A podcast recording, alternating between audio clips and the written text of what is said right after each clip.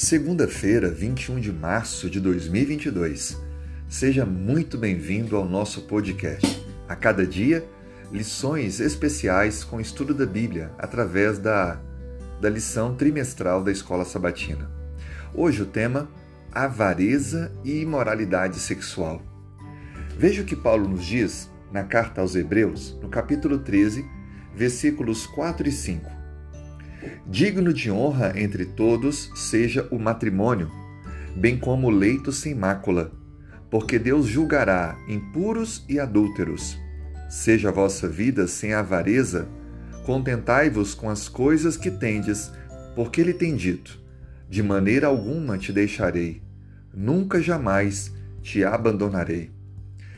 Nessa carta, Paulo enfatiza, agora apresentando alguns cuidados pastorais e um deles é apresentado nesses dois versos. É o cuidado com relação às coisas que ameaçam o amor fraternal.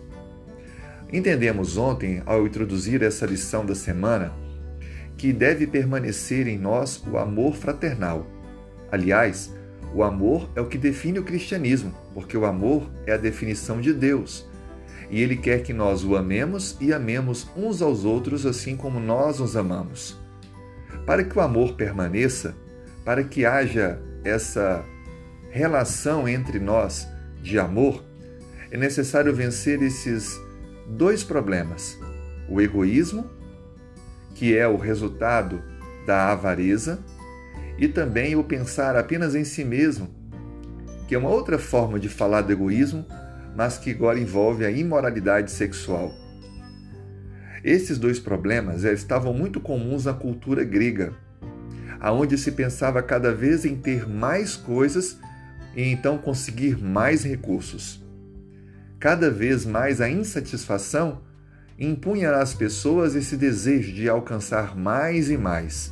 E também havia uma mancha na relação do homem com o seu cônjuge, ao ponto de que, na cultura grega, se aceitava infidelidade desde que fosse discreta. Veja, nenhuma convenção social pode afetar o nosso compromisso com Deus. Há um compromisso moral e espiritual com Deus, e ele deve estar acima de qualquer comportamento social. Assim sendo, ainda que na sociedade, de qualquer lugar, em qualquer época, que algo possa ser aceitável, mas que seja claramente apresentado como pecado na palavra de Deus, não deve, não deve ser essa uma prática daquele que aceitou o plano da salvação. Por isso que a promessa divina apresenta Deus instituindo a família, mantendo a família e solicitando o cuidado com a família, da mesma forma com os recursos devemos agradecer a Deus, devolvendo o que pertence a Ele. E o antídoto para o egoísmo, para não ter a avareza, é a fidelidade nos dízimos, nas ofertas, é o compartilhar de recursos com as pessoas que precisam. E o próprio texto bíblico descreve que Deus faz para nós uma promessa divina. Diz no final: De maneira alguma deixarei você e nunca jamais te abandonarei. Deus cuida de nós. Ele nunca vai nos deixar. Por isso devemos confiar nele, que sempre nos sustentará.